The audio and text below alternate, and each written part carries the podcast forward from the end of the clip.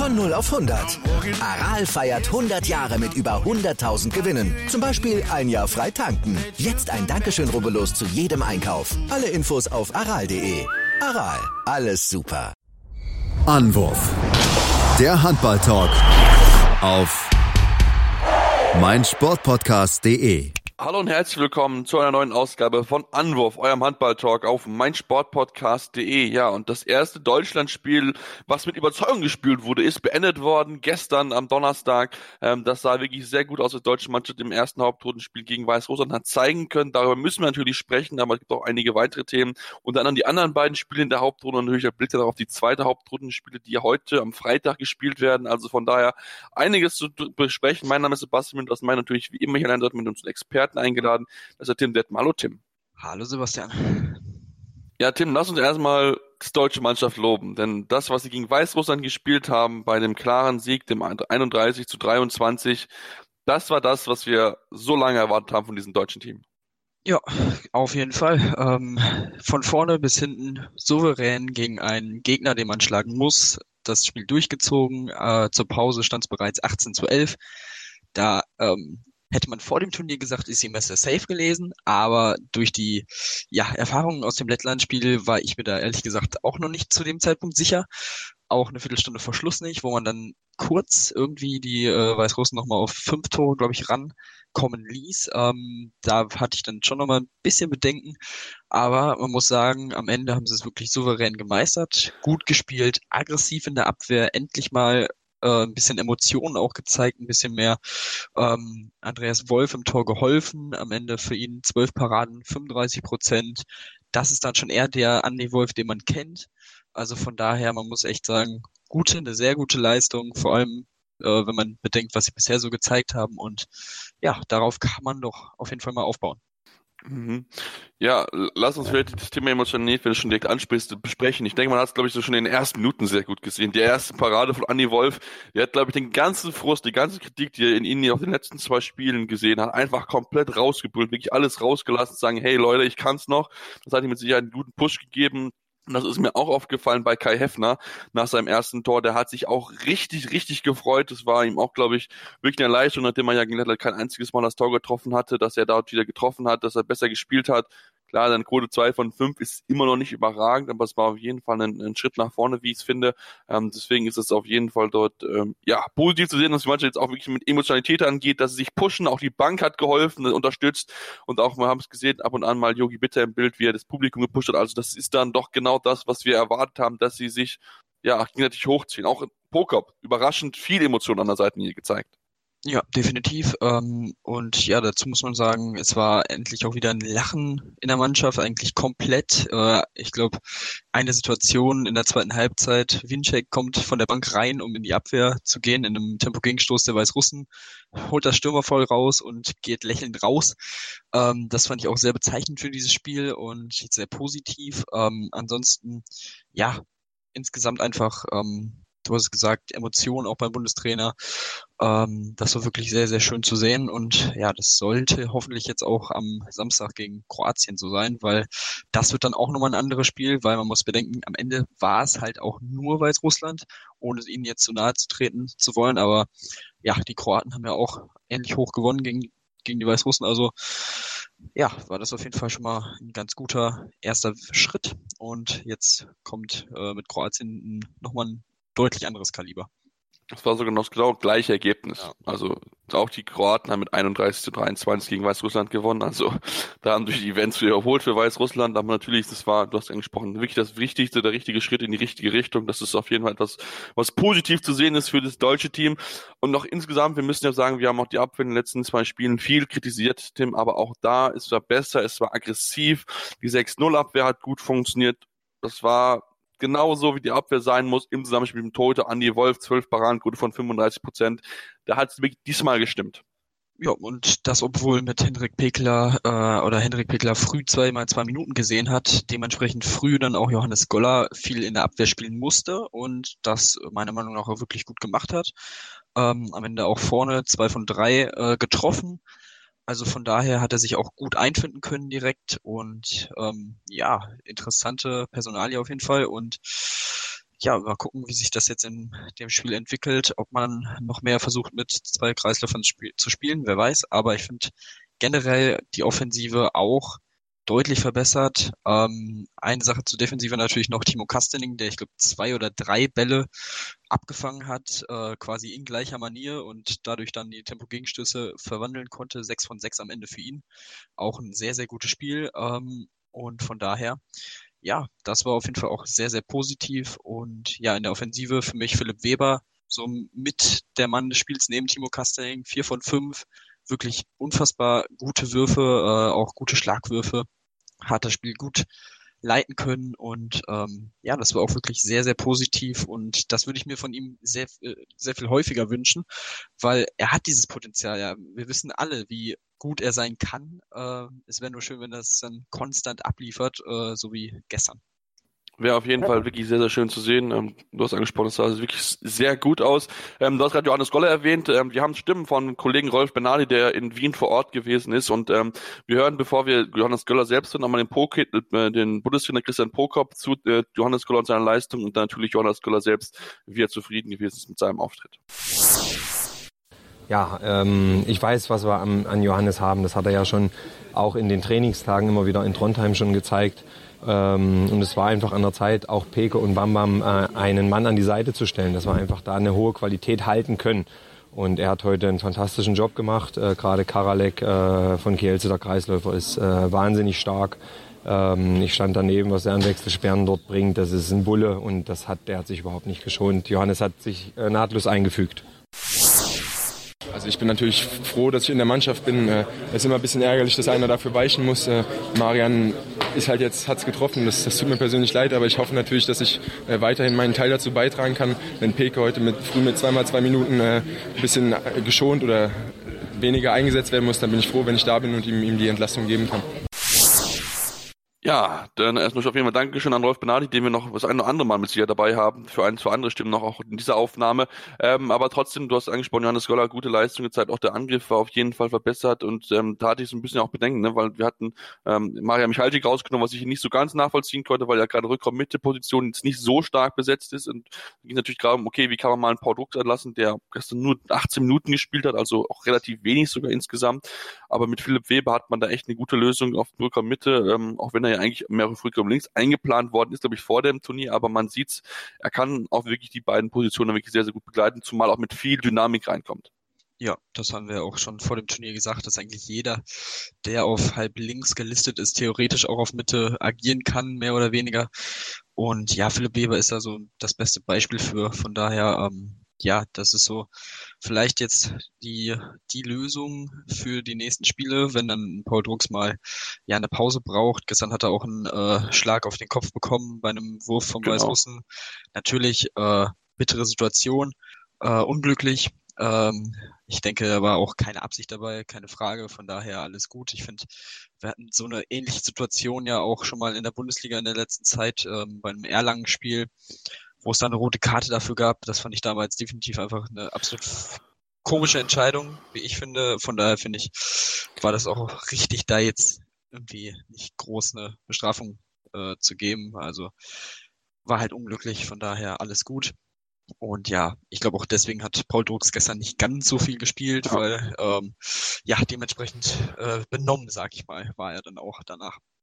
Genau, auf jeden Fall. Das denke ich wahrscheinlich auch, dass er damit zu tun und ich meine, das hätte gut funktioniert, deswegen konnte man ihn auch in Spanien schon, sodass er dann natürlich ähm, voller Elan sein wird ähm, vor vor dem Kroatien-Spiel und dann äh, mit ausgeruhten Beinen dann äh, dem deutschen Team helfen kann, um dort die Überraschung oder den Sieg zu holen, denn man braucht auf jeden Fall nur noch Siege in der Hauptrunde. Ähm, lass uns vielleicht ähm, nochmal Christian Prokop hören, zum, du hast angesprochen, Timo Kastinger, der sehr gut gewesen ist, sehr agil in der Abwehr gewesen ist und, und äh, ja, das war natürlich auch der Bundestrainer.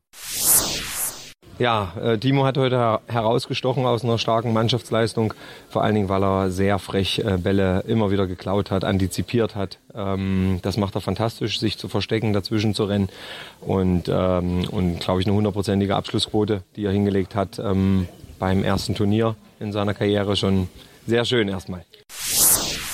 Ja, ähm, das ist der Bundesliga zu Timo Kastening. Wie gesagt, super Spiel gemacht. Deswegen ist Tobi Reichmann nicht so in Einsatz gekommen, nur neun Minuten gespielt, aber trotzdem zwei Tore erzielt, unter anderem ja auch den sieben Meter reingemacht. Also da hat man sich jetzt entschieden, dass man dort gewechselt hat. Äh, lass uns vielleicht über Uwe Gensheimer sprechen. Drei von vier, eine Halbzeit gespielt, die zweite Halbzeit hat dann Patrick Zieger gespielt. Wie fandest du ihn und auch dann Patrick Zieger dann danach? Ähm, ja, ich finde, Uwe Gensheimer hat es solide gemacht. Drei von vier ist eine ordentliche Quote. Ähm, ja, ich denke mal, so wie es scheint, war es ja wahrscheinlich abgesprochen und dementsprechend bei dem Ergebnis hat sich der Bundestrainer dann auch gedacht, gut, dann gebe ich ihm jetzt mal eine Pause vor dem wichtigen Spiel gegen Kroatien, dass er da komplett fit ist. Ähm, Patrick Zieker mit einem Tor bei zwei Versuchen ist auch okay. Ähm, ich denke, das war, war von beiden eine wirklich solide Leistung und ähm, ja, auch hier muss ich muss man natürlich äh, drauf gucken, dass man da immer noch ein bisschen mehr die Außen hereinbringt. Ähm, wie gesagt, bei Timo Kastening war es ja auch so aus dem Feld ähm, oder äh, nicht aus Tempo gegenstößen, waren es äh, wahrscheinlich so auch zwei oder drei Tore von den sechs. Ähm, also von daher, da ist auch noch durchaus Luft nach oben, wie ich finde, aber ähm, ja, wie gesagt, es ist, ist es auf jeden Fall ähm, auch schon ein bisschen besser geworden, wie ich finde. Bin ich auch bei dir, ist auch besser, aber da kann man sicher noch mehr machen. Das ist das Wichtigste. Man hat die, die Vorgabe von Bob Hunning eingehalten. Acht bis zehn Counter-Tore sollten es pro Spiel sein. Diesmal waren es acht Tore, also von daher ähm, merkt man noch, dass diese, diese Torvorgabe, die es mal vor der EM gegeben hat, dass die doch schon irgendwie ja, zielführend ist und man hat gesehen, dass Timo Kastning ja wirklich sehr, sehr aufmerksam und ähm, einige Bälle geklaut, ähm, aber auch, ähm, ich glaube auch da war noch jemand mit dabei, ich weiß gar nicht mehr, wer es gewesen war, der es auch eh nicht geschafft hatte. Ich glaube, das Patrick Zieker war das, glaube ich, der auch so schnell noch einen Ball irgendwie abgefangen hat. Also ähm, das ist positiv zu sehen, dass die deutsche Abwehr jetzt agiler ist, aktiver ist. Das ist, glaube ich, das Wichtigste insgesamt zu beobachten.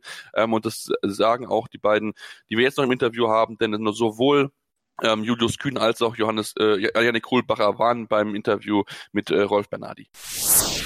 Julius Kühn, das waren ja zwei verschiedene Gesichter der deutschen Mannschaft. Wie das, dieser plötzliche Wandel?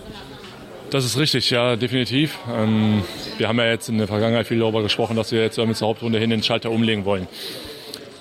Und ich glaube, das ist uns ganz gut gelungen. Natürlich gibt es immer noch wieder ein paar kleine Schönheitsfehler, die wir da uns eingebrockt haben. Gerade ein paar Konzentrations Konzentrationsschwächen in der zweiten Halbzeit, Mitte der zweiten Halbzeit, wo wir nicht mehr ja, auf der Höhe waren, wo wir wirklich die, die Weißrussen dazu eingeladen haben, immer wieder mehr schnelle Gegenschüsse zu laufen. Und das müssen wir noch abstellen dazu. Aber was mich echt guten, guten Mutes stimmt, ist das halt unser Prunkstück, was wir sonst immer so hoch angepriesen haben. Diese richtig gute Abwehr mit starken Torhütern dahinter, dass sie heute so gut von Anfang an funktioniert hat und äh, wir da jetzt weiter darauf aufbauen können. Das macht Mut gegen Kroatien. Definitiv, ganz klar. Also chancenlos sind wir keinesweges, weil ähm, wir haben auch gesehen, was in der Halle los ist. Viele deutsche Fans. Ich hoffe natürlich darauf, dass am Samstag noch mal mehr sind, wobei ich glaube, die Kroaten ähm, sind auch ganz gut hier vertreten. Deswegen äh, wird es ein sehr emotionales Spiel, was wirklich von Kampf geprägt sein wird. Und da werden wieder Kleinigkeiten einen Unterschied ausmachen. Und dann gilt es darum, was ich gerade halt gesagt habe, dass man wirklich Konzentration äh, oben hält, die Verantwortung für den Ball trägt und sich dessen bewusst ist, was man halt vorne äh, mit dem Ball anstellt. Weil wenn wir weiter so eine Abwehr stellen, dann sieht es für uns eigentlich ganz gut aus. Die Atmosphäre seid ihr gewöhnt, also toi, toi, toi. Dankeschön. Dankeschön. War das wieder das wahre Gesicht der deutschen Mannschaft heute? Ja, ich denke, man hat uns angemerkt, dass wir auf jeden Fall Bock hatten, einiges besser zu machen. Ähm, ja, die Fans, die hier waren, die zahlreichen, muss man ja sagen, haben uns super unterstützt.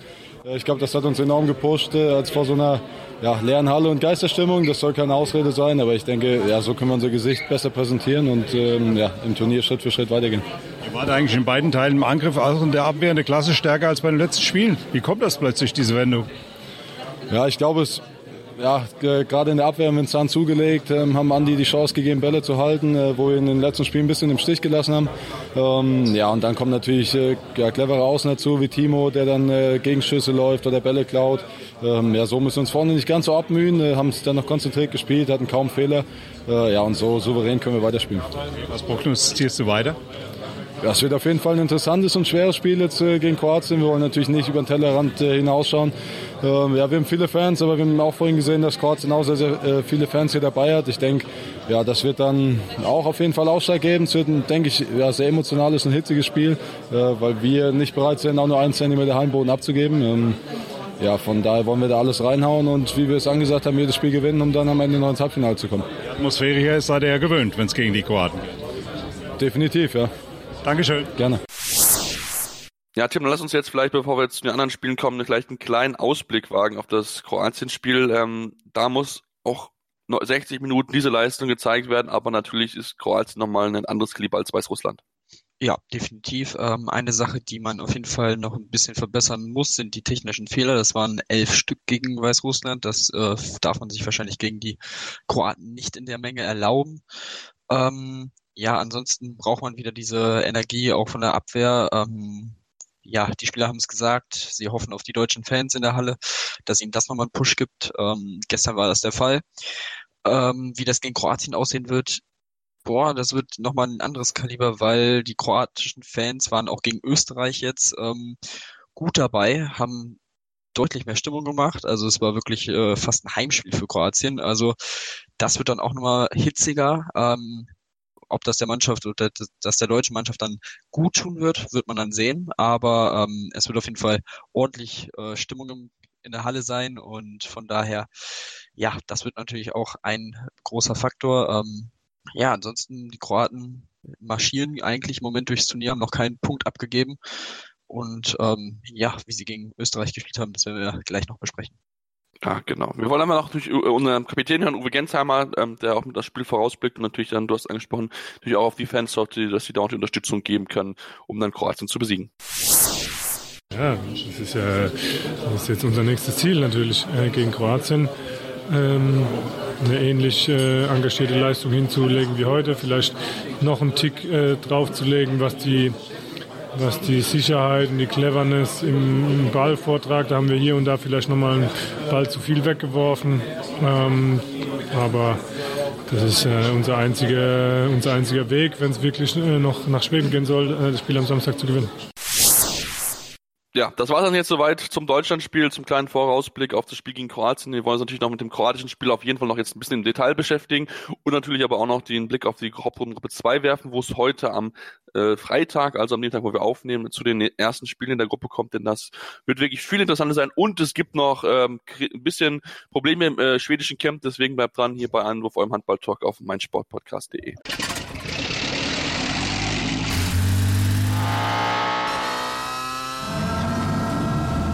Von 0 auf 100. Aral feiert 100 Jahre mit über 100.000 Gewinnen. Zum Beispiel ein Jahr frei tanken. Jetzt ein Dankeschön, rubbellos zu jedem Einkauf. Alle Infos auf aral.de. Aral, alles super. Mein Sportpodcast.de ist Sport für die Ohren. Like uns auf Facebook. Die komplette Welt des Sports. Wann und wo du willst. BV Beben. Der wöchentliche Podcast zu Borussia Dortmund mit Julius Eid und Christoph Albers. Voller echter Liebe auf meinsportpodcast.de. Ja, und jetzt wollen wir uns natürlich mit dem kroatischen Spiel gegen die Österreicher im Detail beschäftigen. Am Ende gewinnt Kroatien das Spiel mit 27 zu 23. Tim, das ist jetzt nicht die größte Überraschung, weil schon die Kroaten schon der Favorit gewesen sind, aber trotzdem, das musst du dann auch natürlich erstmal dann in der heimischen Halle des Gegners machen. Und das haben sie gerade in der ersten Halbzeit stark gemacht. Nur acht Gegentore kassiert haben die Kroaten und ähm, natürlich damit die Grundlage gelegt, dass man dieses Spiel gewinnen konnte. Genau, und ähm, ja, die Kroaten wirklich gut gespielt, souverän das Spiel gemacht, ähm, haben die Österreicher eigentlich nie wirklich rankommen lassen, nachdem sie dann diese ähm, vier, fünf Tore Führung sich herausgespielt haben. Ähm, ja, 13 zu 8 zur Pause, am Ende 27 zu 23 für Kroatien. Ähm, ja, Domagoj Duvniak 5 von 5, zwei Assists ordentliches Spiel von ihm auf jeden Fall. Ähm, auch Luka Zindric mit 5 von 8 gut gespielt, ähm, einige wirklich schöne Aktionen dabei gehabt. Ähm, dazu muss man sagen, man hatte eigentlich keine überragende Torhüterleistung. Marin Sego, äh, sechs Paraden, 25 Prozent. Matej Ersanin, eine Parade bei 17 Prozent.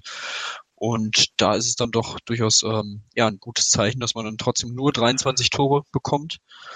Und ähm, ja, wirklich sehr, sehr gut äh, von den Kroaten gespielt. Ähm, ich habe es gerade schon angesprochen, die Stimmung in der Halle wirklich überragend, äh, was die kroatischen Fans da abgeliefert haben. Und ähm, ja, es wird auf jeden Fall ein sehr interessantes Spiel. Eine interessante Sache zum Spiel am Samstag dann gegen Deutschland. Ich glaube, Domagoj Dufniak war es, hat, äh, hat in einem Interview irgendwie den Deutschen so ein bisschen die Favoritenrolle zuschieben wollen. Würde ich jetzt mal schon ein bisschen als Understatement darstellen. Ähm, vor allem, wie das Turnier bisher so läuft, aber naja, mal schauen kroatisches Understatement hier. Äh, gut, natürlich, äh, Dummer Geduvni, er kennt die Gegenspieler ja, er kennt den Innenblock mit Winczek und Pickler und weiß mit Sicherheit da genau die Schwächen, die auch an Linus Server, den sehr, sehr erfahrenen Trainer der Kroaten ja auch weitergeben kann. Noch ein Wort zu Kocindric, neben den fünf Toren eine unfassbare Achtzahl von acht Assists, also auch da muss man wirklich sehr darauf aufpassen aus deutscher Sicht, der nicht so ganz nachvollziehen konnte, warum ich Lukas Stepancic, der mit vier von zehn besser Spieler des Spiels geworden ist, kann ich nicht ganz nachvollziehen, wenn du einen Cindric hast, der so stark spielt oder aber auch einen Duvniak, die auf jeden Fall offensiv noch ein bisschen mehr gemacht haben haben als Stepancic, aber wir wissen ja, es ist schwierig bei der ERF mit der Benennung des Spiels des Spiels, also von daher ähm, verwunderlich dort. Lass uns vielleicht einen Blick auf die Österreicher werfen. Die hatten eigentlich einen guten Torhüter mit Thomas Eichberger, ne, zehn Paraden, Quote von 29 Prozent, nicht ganz so gut gewesen, aber gerade in der ersten Halbzeit wirklich dafür gesorgt, dass man ja auch über eine gewisse Zeit noch geführt hat gegen die Kroaten. Das darf man dann auch nicht vergessen. Ähm, was natürlich das, das Thema gewesen ist, sowohl Janko Bosovic als auch Nikola Bilek, konnten im Spiel nicht so ganz der Stempel ausdrücken, wie sie es noch in den ersten Wochen oder in den ersten drei Spielen gemacht haben. Dann haben sie zusammen nur fünf Tore erzielen können. Ähm, das war in den Spielen zuvor natürlich viel, viel besser und ähm, deswegen hat man dann gemerkt, dass die Kroaten, äh, die Österreicher gerade offensiv halt nicht so in den Rhythmus gekommen sind, Tim. Ja, das würde ich auch so sagen. Ähm, man hat, man hat durchaus Probleme gehabt mit dieser kroatischen Abwehr am Ende. Ähm, ja, Gerald Zeiner konnte mit vier Toren bei sieben Versuchen noch ein bisschen ähm, ja, aufwarten aus dem Rückraum, aber ja, alles in allem haben sie sich da deutlich schwerer getan als in der Vorrunde. Ähm, ja, da sieht man jetzt langsam, dass die österreichische Gruppe einfach nochmal eine andere Qualität war und so ein Team wie Kroatien dort nicht drin war. Ähm, ja, man hat selber auch vor der Hauptrunde gesagt, man ist der Außenseiter, auch wenn man zu Hause spielt. Ähm, und von daher, ja, mal schauen, wie sie sich jetzt in den nächsten Spielen dann schlagen werden ähm, und ob sie jetzt nochmal für ein, zwei äh, Überraschungen vielleicht sogar sorgen können. Aber ähm, ja, ich glaube, das könnte durchaus schwerer werden. Ähm, für sie ist jetzt ähm, das nächste Spiel am Samstag äh, gegen Spanien, also direkt der nächste Kracher für sie und äh, auch da würde ich sie doch deutlich als Außenseiter sehen und ähm, ich befürchte, es wird dann die nächste Niederlage geben. Mhm, aber bei Sicherheit für die österreichische Mannschaft ist es positiv. Man hat über eine 20 Minuten man gut mithalten können mit Kroatien, ehe sie dann ein bisschen angezogen haben, ein bisschen Probleme hatte. Also von daher, das ist ja auch was, was die Mannschaft, die ja schon seit einer gewissen Zeit nicht mehr mit dabei gewesen ist, bei einem großen Turnier von lernen kann, dann mit ihnen Zukunft lernen kann und auch gerade ja Nikola Bilek, der ist ja noch am Anfang seiner Karriere, also von daher kann er noch wichtige Spielzeit und wichtige äh, ja, Schlüsse aus den ganzen Spielen ziehen. Also von daher, ähm, das sind die Kroaten, die Österreich mit Sicherheit ein Team, was man vielleicht auch in der Zukunft auf der Rechnung haben müsste, wenn es um die EM oder auch um die WM-Qualifikation geht, dass man die dann auch in den Gruppenphasen nicht unterschätzen sollte. Ähm, also ja, du hast die kroatische Abwehr schon angesprochen, noch ganz kurz drüber sprechen. Ähm, das ist ja so das spannende Thema auch für die deutsche Mannschaft, denn die gerade die 5-1 mit einem Damals Dufniak vorgezogen. Wird spannend zu beobachten sein. Wir hatten es auch gegen Weißrussland so teilweise so Phasen, wo es dann gegen 5-1 nicht funktioniert hat, gerade als dann ähm, der Außen, also der rechte, äh, halbrechte weggenommen wurde. Ähm, ich hoffe nur, wenn sie auch für den 3-2 spielen, Tim, dass Julius Kühn eine Einsatzzeiten bekommt, denn er hat echt gute Leistungen gezeigt, aber ähm, gegen Spanien wurde er fast gar nicht eingesetzt, weil angeblich die 3-2 ihm nicht helfen würde. Ich finde aber trotzdem, er ist schnell genug und könnte auch gegen eine 3-2-1 bestehen. Also ich hoffe, dass er da einfach Einsatzzeiten bekommt. Ja, definitiv, das hoffe ich auch. Vor allem, weil er auch in den Minuten, die er gegen Spanien gespielt hat, eigentlich ganz gut gespielt hat und auch eine relativ ordentliche Quote hatte. Also diese Aussage habe ich auch nicht wirklich verstanden, äh, dass ihm die Abwehr nicht liegen würde. Wäre ich jetzt auch, also würde ich auch nicht so unterschreiben. Ähm, ja, man muss darauf achten, auf jeden Fall. Man kennt, äh, man weiß, wie Duvniak spielt in der Bundesliga bei Kiel, spielt er auch öfter vorgezogen.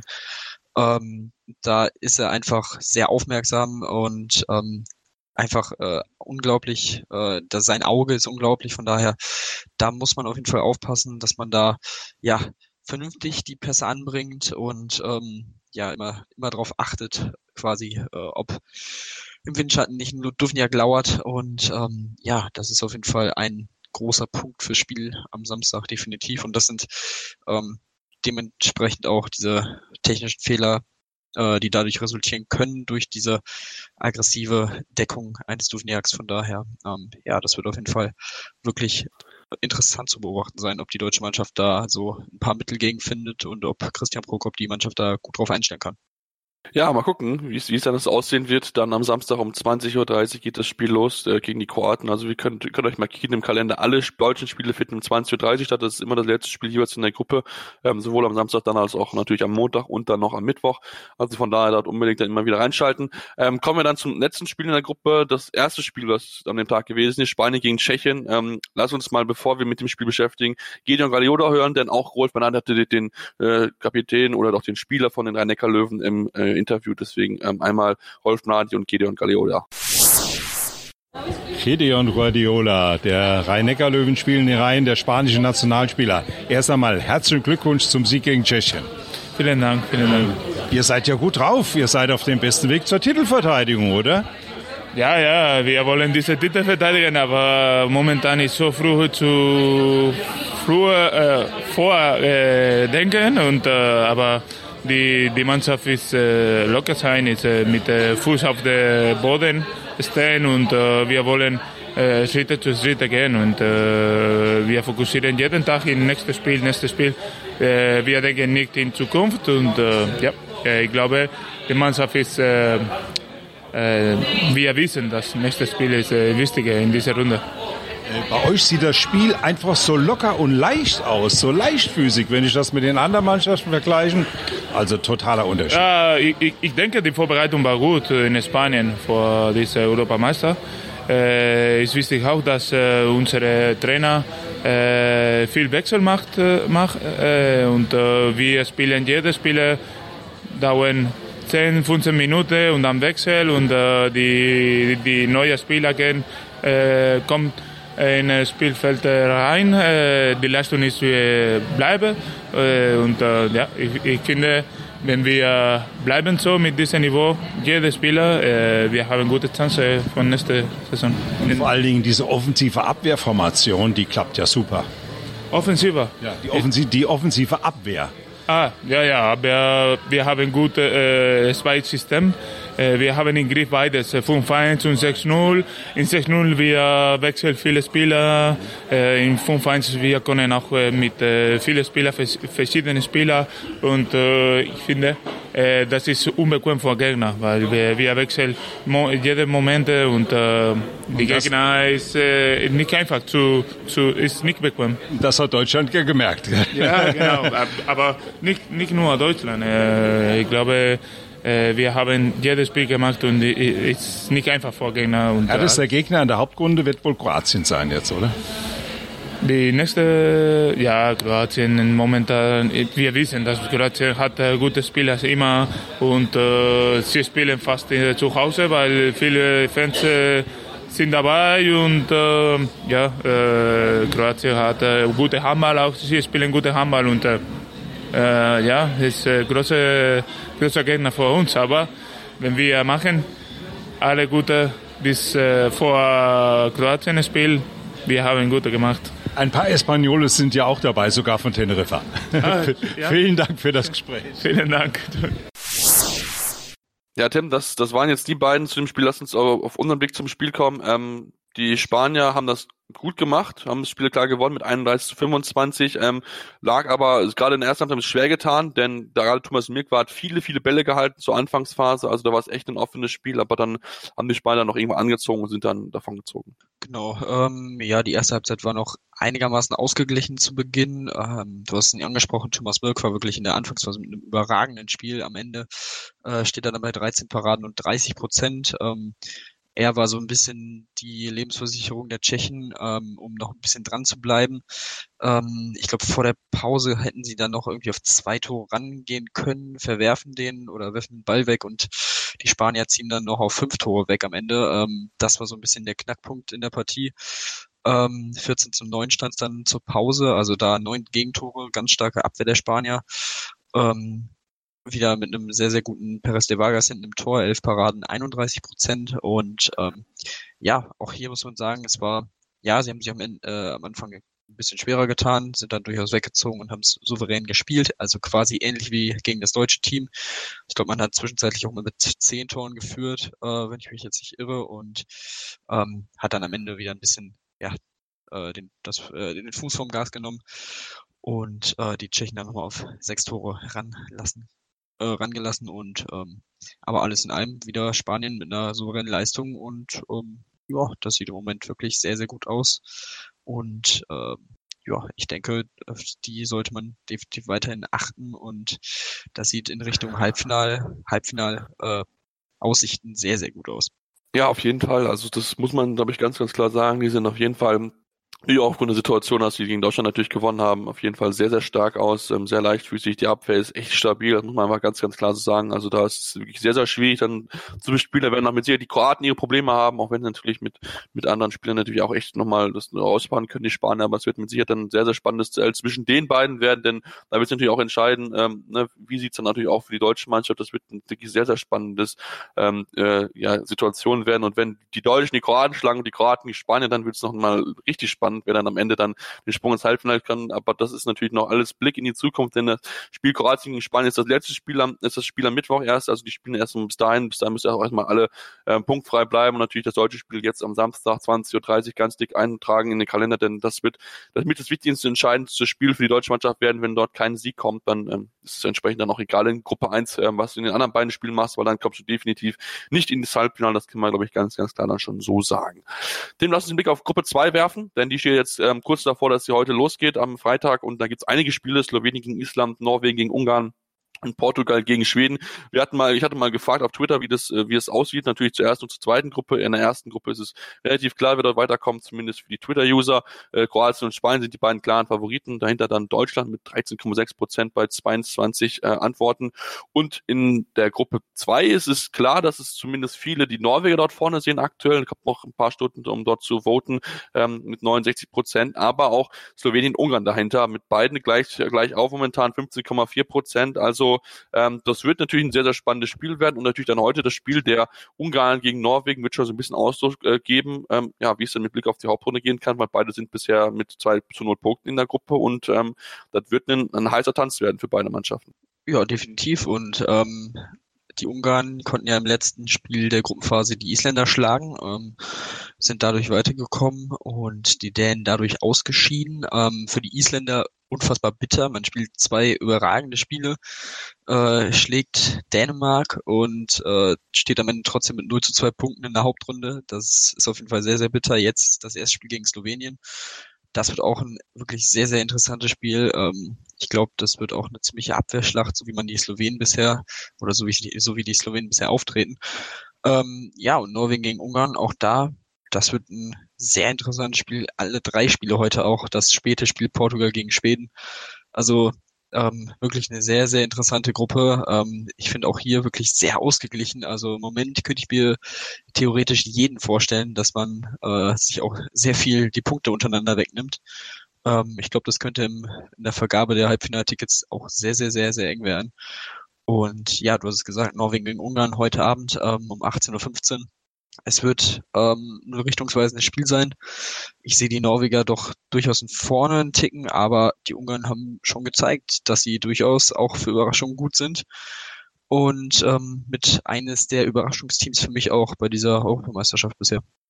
Auf jeden Fall und ähm, ja, mal gucken. Äh, natürlich gerade ein wichtiger Torhüter wird natürlich der Fall sein, dass Roland Mickler dort ähnlich starke Leistung zeigt, ähm, ja, wieder noch gegen, gegen die Isländer, aber auch gegen die Dänen. Also von daher bin ich wirklich sehr gespannt drauf. Ähm, was es vielleicht auf Schweden zu sprechen kommt, denn dort gab es jetzt gestern einen Bericht auf Schwedisch zwar, aber ähm, ich habe Gott sei Dank dank eines lieben Kollegen, dem das übersetzt hat, ein bisschen erfahren können, was dort los war. Denn im schwedischen Lager gab es ein bisschen Stress jetzt, weil sowohl Jim Gottfriedson als auch Andreas Nilsson, Lukas Nilsson und Kim Axel Durier ähm, der Meinung waren, nach dem Spiel am Mittwoch ein bisschen feiern zu gehen, ähm, ohne da mit äh, Trainern oder auch sonstigen Leuten zu sprechen. Und das ist beim Team nicht so gut angekommen, muss mich jetzt entschuldigen. Und Tim, das wird natürlich jetzt keinen guten Blick aufs schwedische Team. Sowieso, man ist mit 0 zu 2 Punkten da, ist aktuell nur Gruppenvierter. Ähm, das sollte sich unterlassen, denn es werden viele wichtige Spiele jetzt kommen, vier wichtige Spiele, ähm, in denen noch alles möglich ist. Also von daher, ähm, ja, feiert danach, würde ich es mal sagen ja, keine optimale Vorbereitung auf so ein Spiel. Ähm, ja, ähm, ist natürlich schon unnötig gewesen. Ähm, ich meine, man hat während dieser Zeit hier sowieso kaum äh, irgendwie Ruhetage, von daher sollte man dann wenigstens die Zeit zur Regeneration perfekt nutzen. Das wissen die Spieler eigentlich auch gut genug, ähm, da ja auch alle schon in der Bundesliga gespielt haben, beziehungsweise äh, dort noch spielen im Moment und die Belastung ja kennen wissen, was eigentlich gut für den Körper sein sollte. Ja, ähm, vor allem das dann nicht mit dem Team abzusprechen, ist natürlich nicht super, aber ich denke mal, äh, man wird das jetzt geklärt haben und äh, dementsprechend fix dann auch auf Portugal den Blick gerichtet haben. Da, davon gehen wir doch mal aus, davon hoffen wir auch mal, denn für mich ist die schwedische Mannschaft immer eine Mannschaft, die in allen vier Spielen auf keinen Fall chancenlos ist und ähm, ich habe sie als kleinen Underdog für das Halbfinale auf jeden Fall auf der Rechnung. Ähm, da muss man mal gucken, wie sie, wie sie sich dort schlagen werden, denn das ist mit Sicherheit noch ein Team, was immer noch viel, viel Qualität besitzt und wenn alle Rädchen ineinander greifen, sollte man sie keinem Spiel als, äh, als klaren Außenseiter sehen. Also von daher bin ich da sehr gespannt drauf ähm, und gucke mal, wie diese zweite Hauptgruppe abgehen wird. Wie gesagt, heute 16 Uhr Slowenien gegen Island, dann 18.15 Uhr Norwegen gegen Ungarn und 20.30 Uhr Portugal gegen eben die angesprochenen Schweden und da mal gucken, wer dort am Ende dort vorne stehen wird und es dann vielleicht auch wieder Überraschung geben wird.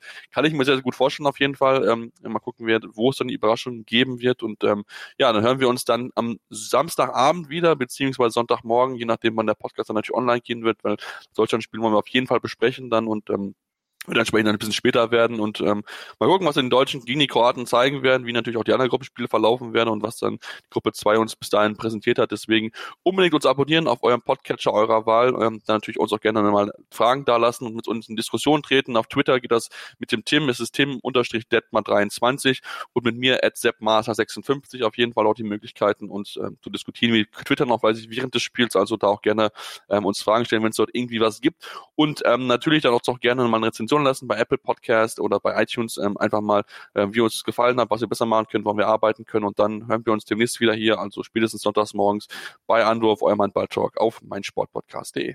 Wie viele Kaffees waren es heute schon? Kaffee spielt im Leben vieler eine sehr große Rolle. Und das nicht nur zu Hause oder im Café, sondern auch am Arbeitsplatz. Dafür gibt es Lavazza Professional. Kaffee am Arbeitsplatz, der genauso lecker schmeckt wie in eurem Lieblingscafé. Die perfekte Kaffeelösung für jede Art von Unternehmen. Klein, mittel, groß. Ihr habt auf jeden Fall einen Kaffee, der schmeckt. Die richtige Motivation für eure Arbeitstage. Alle Infos zu Lavazza Professional findet ihr auf lavazzapro.de mit allen Kaffeelösungen für euer Büro. Anwurf. Der Handball-Talk auf meinsportpodcast.de.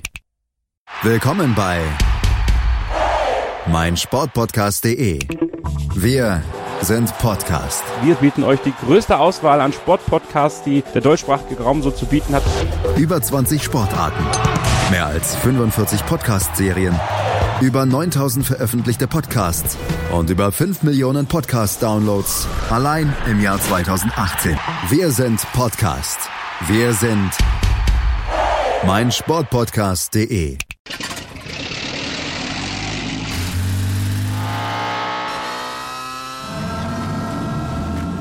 auf 100. Aral feiert 100 Jahre mit über 100.000 Gewinnen. Zum Beispiel ein Jahr frei tanken. Jetzt ein Dankeschön, rubbellos zu jedem Einkauf. Alle Infos auf aral.de.